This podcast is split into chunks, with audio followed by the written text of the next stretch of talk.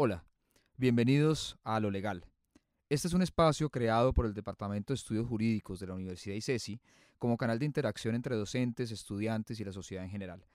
Durante los próximos minutos conversaremos con invitados sobre cuestiones de actualidad en el mundo del derecho. Utilizaremos un lenguaje claro, sencillo y ameno que nos permitirá identificar y explicar los temas relevantes en el mundo del derecho. Agradezco al equipo de producción de Radio Samán por su apoyo en esta transmisión y a la jefatura del Departamento de Estudios Jurídicos por apoyar este tipo de iniciativas. Mi nombre es Juan Fernando Arenas y estaré acompañándoles en A lo Legal, Derecho de Actualidad. Hoy en A lo Legal hablaremos sobre la introducción de competencias de transformación digital en la carrera de Derecho o las carreras de Derecho. Y para hablar de este tema hemos invitado, invitado a Mario Alberto Cajas. Mario es jefe del Departamento de Estudios Jurídicos de la Universidad ICESI, doctor en Derecho de la Universidad de los Andes y autor de diferentes libros y artículos de relevancia nacional e internacional. Mario, muchas gracias por acompañarnos. muchas gracias Juan Fernando por la invitación, muy contento de estar aquí en Radio Samán y en este primer episodio de A lo Legal y por supuesto felicitar y saludar el esfuerzo que hace el equipo del semillero, eh, tu liderazgo por supuesto también en, estos temas y pues un gusto poder estar con la audiencia. Perfecto, Mario, muchas gracias. Si te parece, arranquemos conversando un poco sobre de dónde surge o cuál es el origen desde el departamento de empezar a pensarse el tema de la introducción de competencias de transformación digital en la carrera de Derecho de la Universidad ICESI.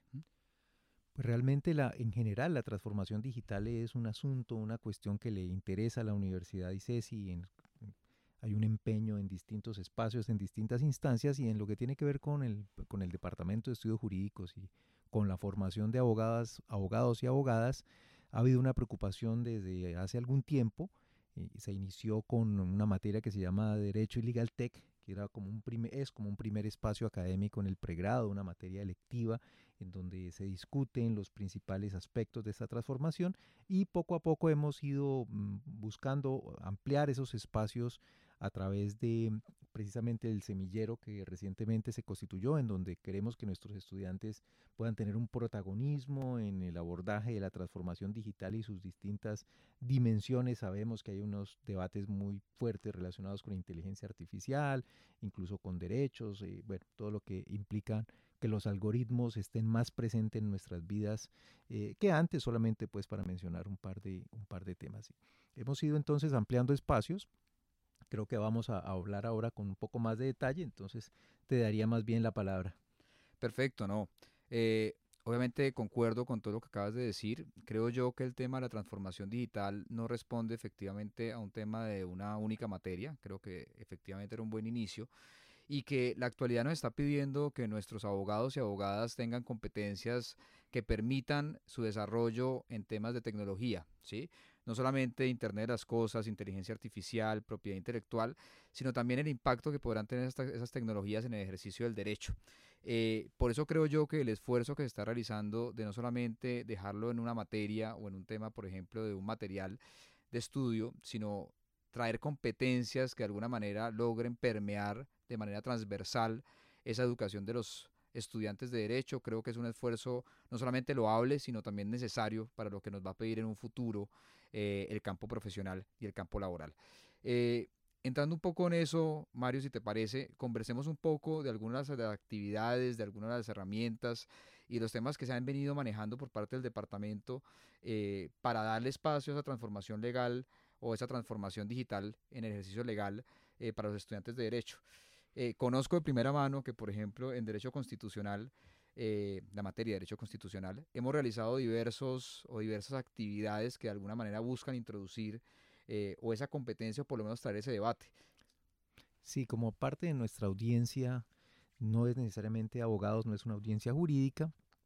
cuando hablamos de esto de competencias, para hacerlo muy corto y menos técnico, lo que se trata es de ver de qué manera, de qué modo las personas que se forman como abogados, como abogadas, pueden tener cierta capacidad para hacer ciertas cosas eh, desde este enfoque. Entonces, lo primero es que estamos trabajando en el diseño de esa competencia, en el diseño de qué es lo que, cuáles deberían ser los mínimos que debería tener un abogado una abogada para desempeñarse en el campo laboral, en el campo profesional, pero además con capacidad crítica, porque la transformación digital no es solamente una ola, no es solamente un paradigma, sino que hay que eh, afrontarlo de manera crítica, es decir, pensando en que lo que se gana y lo que se puede perder con algunos de estos modos de la transformación digital. Entonces, esa capacidad crítica debe estar incorporada en esa competencia, no es solamente una dimensión meramente técnica en donde alguien aprende a hacer algo eh, eh, para mejorar su profesión, sino que además tenga esa capacidad de enfrentarlo, de abordarlo de manera crítica, en esa medida pues puede también hacerlo más transformador. Y dentro de los esfuerzos que estamos haciendo, que se están haciendo por parte del equipo del Departamento de Estudios Jurídicos, es tratar de incorporar algunas experiencias que nos lleven a esa competencia en distintos cursos, en algunos de los cursos, a veces, por ejemplo, con algún tribunal simulado en donde hay, una, hay un debate que se plantea con algún, mm, algún modelo o con algún eh, diseño especial en donde está presente una transformación digital, eh, pero también un debate sobre posibles vulneraciones de derechos fundamentales que trae esa incorporación cuando no se hace adecuadamente. Es decir, que bajo tu experiencia, Mario, y no sé si coincidas conmigo en esta afirmación que va a realizar, lo que se debe buscar aquí no es que, por ejemplo, los abogados y abogadas del futuro sepan, digamos, desarrollar código. Creo que ahí no está el tema de lo que se debe buscar con la competencia, porque eso lo seguirán haciendo los ingenieros de sistemas, sino que efectivamente logren tener una conexión con el tema del contexto actual, del tema de tecnología, y sepan los debates y seguramente los desafíos que se vienen en el ejercicio del derecho con relación a esa tecnología que se va a aplicar. Exactamente, que no seamos unos sujetos pasivos de la transformación digital, sino que tengamos la capacidad de liderar, de intervenir y, mm, por supuesto, de hacer esfuerzos para saber quién gana y quién pierde con muchas de estas transformaciones. Entonces, en esa línea, pues estamos desarrollando eh, pedagógicamente esta, esta competencia. Es un esfuerzo que toma un tiempo y la idea es que sea transversal para que no se reduzca a un solo curso, a una sola materia, no es un asunto de los que están en Legal Tech, sino que es un asunto del derecho procesal, del derecho civil, del derecho administrativo, y ahí debo decir que hemos tenido una gran receptividad de parte de todos nuestros colegas y nuestras colegas en el departamento. Creo que esto es importante. También quisiera eh, pues, resaltar ese liderazgo que se está em, ejerciendo de parte de, parte tuya y del, grupo de semillero. Insisto en esto, es importante que podamos involucrar a nuestros estudiantes. Esto es fundamental, ellos son quienes van a enfrentar ese cambio probablemente mucho más abrupto en la forma como se ejerce la profesión, como se aborda el derecho no solamente desde lo disciplinar, sino en el propio ejercicio profesional, de manera que es vital que podamos involucrarnos y esto me permite conectar con otro esfuerzo que estamos haciendo precisamente y es la convocatoria que hicimos durante este semestre para el foro precedente que vamos a tener en el mes de octubre, exactamente el día 27 de octubre, jueves. Eh, vamos a tener más de 10 ponentes, eh, producto de una selección, de una convocatoria que se hizo abierta. Vamos a tener invitados, invitadas especiales, personas expertas en, en la transformación digital en derecho, de manera que vamos a tener un espacio académico, por supuesto, con estudiantes. Va a haber participación de los semilleros, va a haber participación de ponencias de estudiantes, de manera que creo que estamos poco a poco contribuyendo a crear una comunidad de, debate, de diálogo, de discusión para abordar estos temas, por supuesto, mucho más allá de una dimensión técnica que sin duda es importante, pero que no podemos reducirnos a esto. Además, creería yo que eh, el éxito en la convocatoria también refleja de alguna manera que no solamente hay un interés por parte de los estudiantes y los abogados en ejercicio y digamos investigadores y demás actores importantes en este ecosistema, eh, sino que pues ya se está trabajando. Es decir, digamos, en un principio uno pensaría que, por ejemplo, en la ciudad de Cali, pues no había tanto trabajo en este tema, pero el éxito en la convocatoria de alguna manera nos demuestra que efectivamente ya se está trabajando sobre eso. Es decir, que no es un tema de futuro, sino es un tema que ya está en la actualidad. Así es, yo estaba viendo, por ejemplo, la mesa de transformación digital en la justicia que pareciera que se, para algunos se reduce algunos eh, algunos instrumentos, algunas herramientas tecnológicas como audiencias eh, virtuales o como notificaciones, bueno, en fin, aspectos de tipo técnico, tecnológico, pero mm, es interesante ver cómo hay personas que se están preocupando por el acceso a la justicia, que están tratando de analizar eh, con una perspectiva cuantitativa o cualitativa el impacto de este fenómeno, las posibilidades, los límites, y no, no en abstracto, sino ya pensando en, en, algunas especificidades como la jurisdicción civil o la justicia civil, para poner un ejemplo. Perfecto. Recuerden el tema del foro precedente en octubre 27. Creo que también otro de los esfuerzos que ha venido liderando el departamento y me parece importante resaltar en este espacio eh, y además hacérselo saber pues a todos nuestros escuchas es relativo a los programas que están realizando de posgrado de educación continua que también de alguna manera tienen ese componente de transformación digital en el derecho. Así es, recientemente cerramos un, terminamos con, muy buena aceptación, con muy buen, muy buen eh, grupo y con éxito, un diplomado en contratación digital, que creo que es, era una primera experiencia en educación continua eh, que teníamos en, en, la facultad, en el departamento. Eh, esto nos, nos tiene muy contentos y también estamos trabajando, hay un equipo de personas trabajando en el diseño de una oferta, una mayor oferta eh, en relaciones entre el derecho o derecho y transformación digital, pues por razones de que estamos apenas en, la, en esa fase de diseño, pues no, no doy tantos detalles, pero estamos pensando distintas posibilidades de formación en posgrados a nivel de especialización, ya vamos bastante avanzados y esperamos que esta sea una oferta eh, valiosa para que le, que, le agregue valor a esta educación, a, esta, a, este, a este portafolio que ya tenemos en posgrados y en esta incursión que estamos haciendo también desde hace un tiempo relativamente reciente en programas bajo la modalidad virtual que nos permite llegar a más personas, que nos permite romper esas barreras de acceso que a veces se tienen geográficas o por razones de tiempo para las personas que trabajan en distintos lugares. Creemos que ahí va a haber una incidencia importante y eso creo que es otro elemento que muestra la eh, pertinencia pero además de esos programas, pero además el compromiso que tenemos en ir ampliando esta comunidad de debate, de diálogo y por supuesto también de ejercicio profesional en el campo de la transformación digital. Juan Fernando, qué pena que te devuelva la pregunta, pero me gustaría que nuestros escuchas pudieran tener la oportunidad de conocer algunas de esas mesas o de temas grandes que vamos a tener en el foro, porque creo que este es un espacio además de acceso libre y ya que nos está escuchando la comunidad, pues qué bueno que, puedan tener un, poco más de información sobre este, esta oportunidad académica, sobre este evento académico. Perfecto. Digamos que en el foro precedente lo que se buscó de alguna manera es traer efectivamente al debate público o al ojo, público eh, los temas relativos a transformación digital en el derecho y nosotros hicimos un esfuerzo por agruparlos en tres mesas que creemos de alguna manera responden a las discusiones que se dan actualmente principalmente en Colombia. La primera mesa es acceso a la justicia y digamos que esta mesa tiene bastante validez por todo lo que digamos ha pasado con el tema de, aplicación de tecnologías en, el acceso a la justicia eh, y pues todo lo que pasó obviamente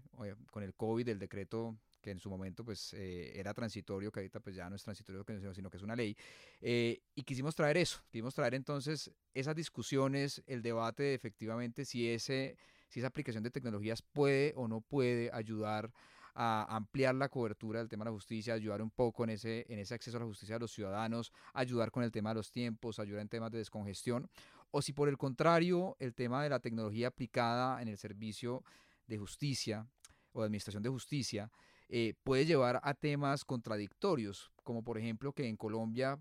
pues yo creo que no es un secreto que no toda la ciudadanía de alguna manera tiene acceso a tecnologías, entonces quizá apalancarse solamente en tecnologías para el tema de administración de justicia puede traer también algún tipo de reto frente a la población que no tiene esa, eh, esa competencia digital o esa de alguna manera habilidad para moverse con las tecnologías o que sencillamente pues no tiene la tecnología o los instrumentos o aparatos para poder acceder a ello. Yo creo que es una discusión muy interesante, eh, la idea es abordarla en esa primera mesa. La segunda mesa hace referencia al tema de datos personales y tecnología, uso de datos o privacidad. Esto también es muy interesante y digamos que con todo el tema de la tecnología actualmente, la recolección de datos por parte de privados y por parte del Estado, pues se hace mucho más sencilla, ¿sí? Digamos que hace muchos años la recolección de datos era mucho más manual, pero ahorita en todo lo que hacemos como ciudadanos de alguna manera vamos dejando una huella digital. Eh, esa huella digital pues es recolectada por supuesto por privados, pero también por entes públicos, entidades públicas. Entonces es empezar a discutir sobre cuál es la responsabilidad que tienen esos entes o esas entidades privadas eh, y esas entidades públicas frente a esos datos y ver, por ejemplo, temas como lo que pasó con las aplicaciones de coronavirus en, en la pandemia eh, y qué responsabilidad tenían, tenían esas, esas, eh, esas entidades. Adicional, también discutir un poco ahí e introducir un tema de nuevas tecnologías con lo referente a inteligencia artificial y a decisiones automatizadas. Es decir, no solamente cómo se recolectan esos datos, sino quiénes deciden sobre estos datos. Porque como les dije tradicionalmente, quienes deciden, que son los responsables en temas de datos personales, pues son personas naturales, ¿sí? de carne y hueso, entre comillas. Pero con todo lo que está surgiendo de inteligencia artificial, pues resulta que las decisiones sobre esos datos, Mario, ya no lo hacen eh, personas de carne y hueso, sino un algoritmo. ¿sí? Y ese algoritmo puede reproducir temas que de alguna manera son complicados o que vale la pena mirar con un poco más de detalle. Entonces, esa discusión, la idea es traerlo en esa segunda mesa. Y la tercera mesa es temas de contratos de tecnología y propiedad intelectual. Ahí es simplemente lograr poner en, de alguna manera, en la luz pública lo que ya se viene o lo que ya viene sucediendo relativo, por ejemplo, al tema de contratación electrónica y medios electrónicos para temas de, no sé, declaraciones de voluntad y otro tipo de figuras jurídicas. Eh, entonces es ver cómo funciona, no sé, muchos de los escuchas podrán preguntarse, yo en qué momento, por ejemplo, autoricé el tema de datos personales con Instagram o en qué momento yo firmé un contrato con Instagram frente al tema de qué es lo que subo, qué es lo que no subo. Entonces ver que, por ejemplo, los términos y condiciones como herramienta para ese tipo de acuerdos de voluntades, cómo a través de la tecnología se está cambiando algunas cosas del derecho, ¿sí? Y dar esas discusiones. Son esas tres mesas principalmente. Eh, estoy muy contento también de anunciar que pues tuvimos una participación también de estudiantes y de semilleros de otras ciudades, por lo tanto, pues es probable que tengamos también una mesa dedicada al tema de estudiantes, lo cual, como te digo, refleja que no solamente hay interés por parte de los abogados, sino también ya los estudiantes que de alguna manera le encuentran o encuentran el tema interesante. Esto, esto me da pie también para recordar que tenemos egresados trabajando estos temas. Vamos a tener algunos en este evento, sin duda, Mario, para finalizar, me gustaría escuchar en tus palabras una clase de conclusión frente al tema de la importancia de esa transformación digital, pero no tanto en el derecho, sino la transformación digital en la carrera, es decir, para los estudiantes, no tanto ya en el ejercicio de los abogados, sino qué tan importante puede ser para los estudiantes que están en formación a día de hoy. Pues sin duda hay un cambio, hay una transformación, algunos hablan de revolución, otros hablan de transformación, allí hay desde los más optimistas hasta los moderados, hasta los pesimistas, sobre qué tanta influencia debería o no debería tener en la formación jurídica esta transformación digital. Nosotros nos la hemos tomado en serio, creemos que es una transformación importante, como lo decía al comienzo, que debemos abordarla eh, con una perspectiva crítica, que tenemos que abordarla en sentido propositivo, eh, siendo juiciosos, haciendo un balance de, los, de lo que ganamos y lo que perdemos cuando abordamos una transformación digital. Y sin duda el mensaje es a que tratemos de involucrarnos más, que los estudiantes se involucren más en estas reflexiones, en estos ejercicios. El foro es un espacio de discusión. Nosotros, eh, los ambientes universitarios no solamente son de preparación para el mundo del trabajo, son de discusión académica. La universidad es el espacio en donde se debate, en donde se discute, en donde se plantean soluciones, pero es ese espacio eh, en donde hay una tranquilidad para, leer, para la reflexión que a veces el mundo, de la del mundo profesional no lo tiene. Eh, la universidad en una buena medida es esa reserva para la discusión intelectual académica, por supuesto con finalidades también de incidencia, de impacto en la profesión. Entonces, no solamente la forma, o en otro dicho de otro modo, esa formación no, es un no, puede ser el espejo del ejercicio profesional, sino también un espacio de discusión crítica de lo que ocurre en el ejercicio profesional, en esa medida de lo que eh, pasa en la transformación digital. Lo que pasa en la transformación digital debe ser también analizado en ese sentido eh, crítico, como ya lo he dicho antes, con un aporte intelectual, con un aporte académico, eh, teniendo en cuenta entonces que la preparación profesional no es solamente dotar de mejores herramientas, de mejores instrumentos eh, para abordar desde lo técnico esa transformación, sino también incorporando eh, discusiones como por ejemplo en materia de derechos, en materia de libertades, en materia de ciudadanía, lo que ganamos, lo que perdemos, cuando sin duda no, no abordar esa transformación ahora en la formación de los abogados y las abogadas es eh, digamos, perder tiempo, porque ya es una transformación que está ocurriendo hace ya varios años y que va muy rápida. Entonces, creo que lo importante era empezar esa discusión, empezar a incidir y sin duda eh, vincularnos e involucrarnos en estos espacios como el foro, como también estas oportunidades de formación en posgrado, las, la competencia transversal que esperamos a tenerla eh, muy pronto para que todas las eh, materias y todas las los que estamos a cargo de los distintos cursos en el programa tengamos de alguna manera una responsabilidad directa, medible, en la manera como nuestros estudiantes van desarrollando esas nuevas capacidades para la transformación digital en el campo jurídico, con visión interdisciplinaria, por supuesto. Por supuesto, yo cerraría ahí y, complementaría lo que creo que muy bien dice Mario, y es que dentro de la visión que tenemos en el Departamento de Estudios Jurídicos de la Transformación Digital, eh, yo creo que hay dos grandes conclusiones. La primera conclusión es que nosotros no creemos que la transformación digital viene a reemplazar al abogado, sino que todo lo contrario, es una herramienta que viene a complementar el ejercicio de los abogados actualmente y obviamente en un futuro en la medida que sigamos abrazando estas nuevas tecnologías. Esa sería una primera conclusión. Y la segunda conclusión es que nosotros seguiremos avanzando bajo, para mí, dos pilares o tres pilares principales. El primero es que seguirá habiendo una educación de muy alta calidad en lo relativo al tema de los conceptos jurídicos, porque eso nunca se va a perder y así se estructurará la competencia. Un segundo pilar que es lo que muy bien resaltaba Mario referente a la interdisciplinaridad, es decir, tomar herramientas y conceptos de otras profesiones y de otras carreras y ver de qué manera podemos incluirlas en el derecho. Ahorita hacíamos un ejemplo relativo al tema de legal design. Legal design no es más que traer herramientas del diseño a los conceptos o productos que se generan en el derecho, por ejemplo, un contrato o unos términos y condiciones. Entonces, ese es un segundo pilar. Y el tercer pilar es entender las tecnologías que están a día de hoy y ver cuáles son los dilemas o tensiones que se pueden presentar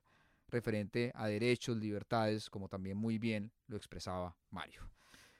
Muchas gracias a todas las personas que o están escuchando este capítulo o que lo escucharán, porque recuerden que esto se aloja en el servidor, por lo tanto pueden repetirlo, pueden compartirlo con sus amigos, lo que ustedes quieran. Y yo creo, quiero agradecer especialmente a nuestro invitado de hoy, Mario Cajas. muchas gracias, Juan Fernando. Yo diría algo final. Que creo que tenemos una fortaleza muy grande en la universidad. Tenemos un proyecto educativo institucional muy robusto en donde hay una interdisciplinaridad, en donde hay diálogo entre distintas disciplinas, distintos campos. Eh, entonces, sin duda, esto nos facilita cualquier desafío como el de la transformación digital. Sin duda, es una gran ventaja tener este, esta concepción en la universidad, este proyecto y que derecho esté en, en ese engranaje del proyecto educativo. Perfecto, muchas gracias. Quedan todos cordialmente invitados para que nos acompañen en nuestros próximos episodios. Mientras tanto, pueden visitar las redes y la página web del programa de Derecho para conocer sobre convocatorias, eventos académicos, semilleros y otra información de interés y por supuesto todo lo relacionado con este programa a lo legal. Soy Juan Fernando Arenas y los espero en un nuevo programa de A lo Legal, Derecho de Actualidad. Muchas gracias.